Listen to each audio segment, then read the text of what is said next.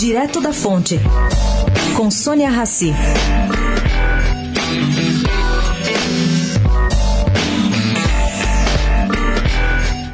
O ministro Paulo Guedes já tem claro que fará com a receita estimada em 100 bilhões de reais a ser arrecadada nos leilões do pessoal da Petrobras. Eles vão ser usados para a redução da dívida pública. Para o ministro, é inaceitável que o Brasil gaste em juros anuais o equivalente à reconstrução de uma Europa no pós-guerra. E compara. Se você tem uma empresa com tal custo, a primeira coisa a fazer é vender ativos para reduzir este gasto gigantesco. Bom, mas antes de imaginar a entrada dos bilhões, entretanto, segundo se apurou, o governo e a Petrobras terão que chegar a uma conclusão sobre a revisão do contrato de concessão as tratativas, para tanto, já recomeçaram.